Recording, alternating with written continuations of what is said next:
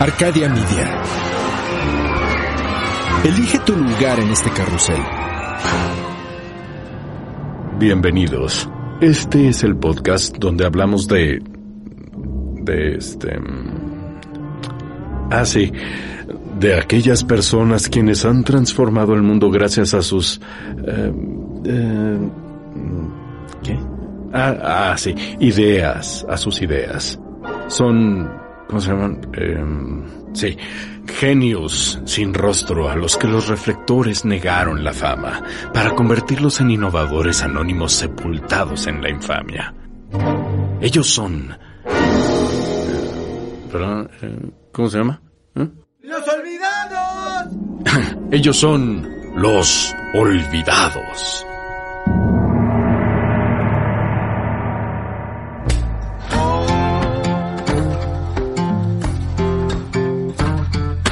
¿Alguna vez te has puesto a pensar en la gente famosa?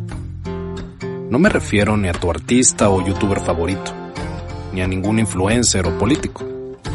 Estoy hablando de la gente que, aparentemente de la nada, se hace famosa. Esos que están viviendo los míticos cinco minutos de fama. Algunas de estas personas llegan a alargar esos cinco minutos en días o incluso años para luego pasar a ser famosos de tiempo completo. Otros pasan al olvido tan rápido como aparecieron.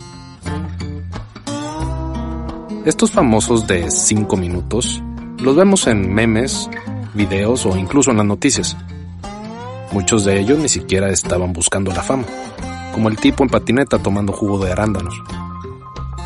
Otros llevaban años intentando encontrar los reflectores como los de los concursos de canto que todos conocemos. Luego están los controversiales. Esos que están dispuestos a hacer lo que sea por pasar a la historia sin importar las consecuencias.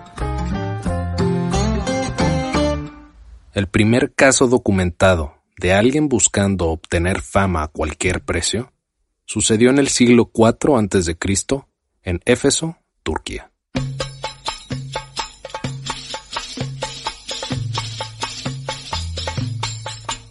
Un pastor llamado Heróstrato decidió que quería pasar a la historia y ser recordado por la eternidad. Para lograrlo, incendió nada más y nada menos que el templo de Artemisa de Éfeso, considerado una de las siete maravillas del mundo en esa época. El 21 de julio del año 356 a.C., que casualmente fue el día que nació Alejandro Magno, Heróstrato incendió el templo, destruyéndolo por completo.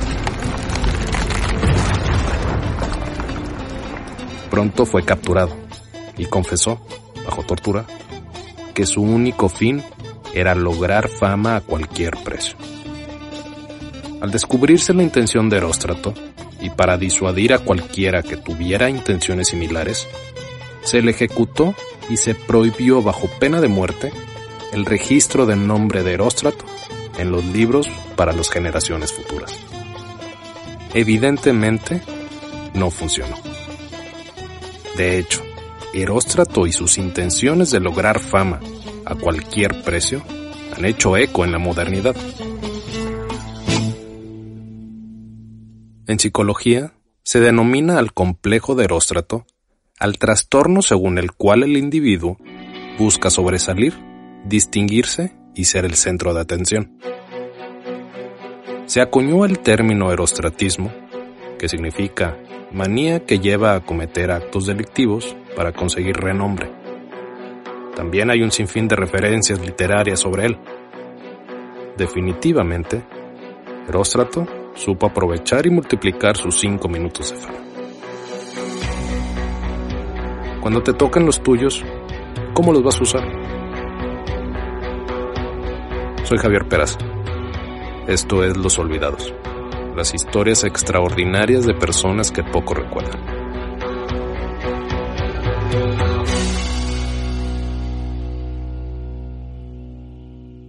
Cuando eres inteligente, estás lo suficientemente preparado y además eres talentoso, tú mismo puedes elegir cómo ser famoso.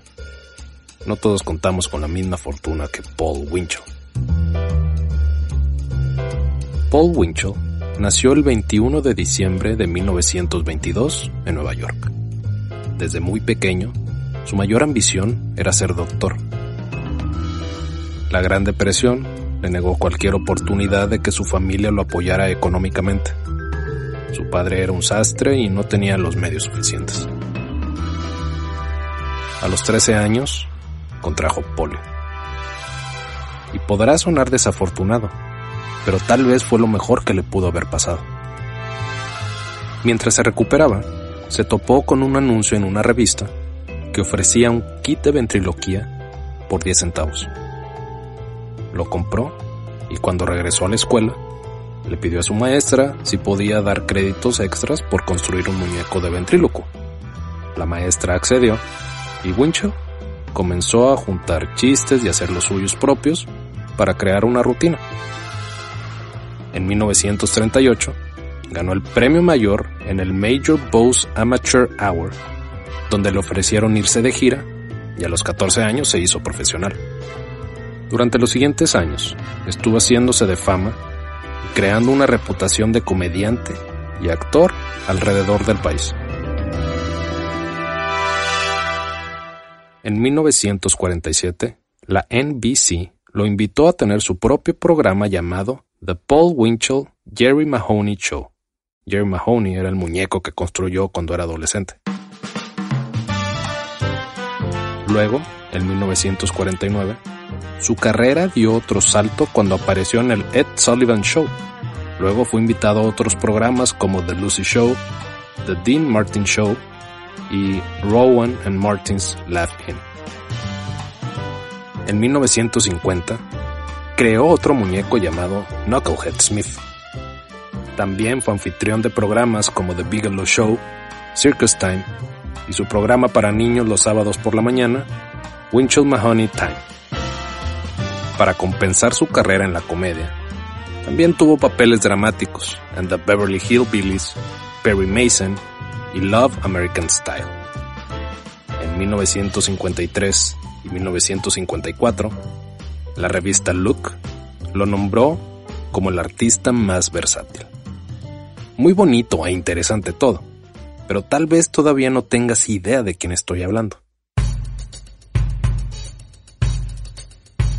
En la década de los 1960, cuando la animación se empezó a hacer más popular, Paul Winchell fue invitado a hacer varias voces de personajes animados para Hanna-Barbera, The Walt Disney Company, entre otros. Sus personajes más memorables fueron Gargamel para los pitufos, Dick Dastardly para Wacky Races, o mejor conocido como Pierno Doyuna de los autos locos, y Boomer de The Fox and the Hound, o mejor conocido como Trabalenguas de El Zorro y el Sabueso. Pero el más famoso fue Tiger de Winnie the Pooh. Winchell era la voz detrás de ese tigre que saltaba con su cola de resorte. Este papel le hizo ganar un Grammy por la canción The Most Wonderful Things About Tigers. Pero Paul Winchell no solo fue un gran actor y comediante. ¿Recuerdas que su mayor ambición desde pequeño era ser doctor? Bueno, en 1959 se inscribió en la Universidad de Columbia y terminó sus estudios en 1974 para convertirse en un doctor en acupuntura. Incluso por un tiempo trabajó como hipnotista médico en el Instituto Gibbs. En la década de 1950, aceptó la invitación para aparecer en el show Arthur Murray Dance Party.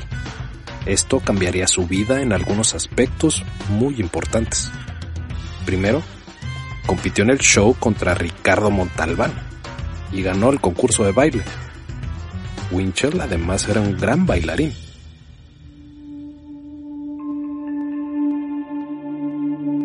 Después de que Heimlich invitó a Winchell en varias ocasiones para que observara sus cirugías en la sala de operaciones, Winchell tuvo la brillante idea de crear un corazón artificial que pensó podría ayudar a mantener la sangre bombeando durante una difícil cirugía a corazón abierto, y así ayudar al paciente a que tuviera una mejor oportunidad de superarlo.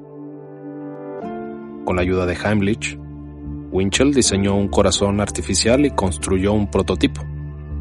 Solicitó una patente en 1956 y se la dieron en 1963.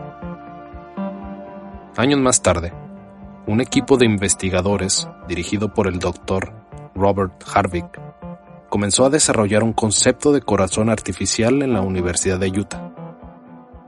Algunos dicen que Winchell donó su patente a la institución para ayudar a Harvick otros que Harvick usó la patente de Winchell para desarrollar su propia versión, el Harvick 7.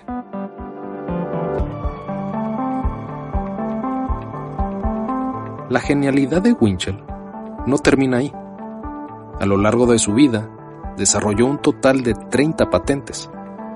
Además, propuso una idea llamada el Proyecto Tilapia, que hubiera utilizado la producción de peces de tilapia de rápida reproducción para ayudar a alimentar a las personas muriendo de hambre en naciones subdesarrolladas.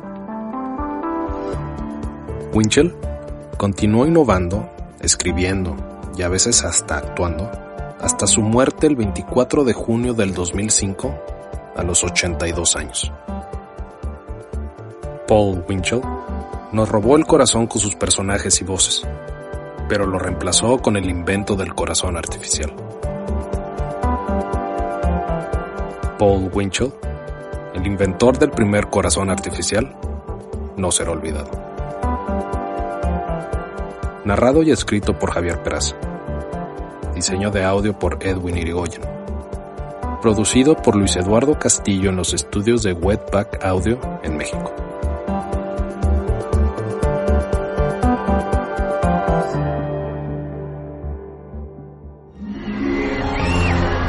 Arcadia Media.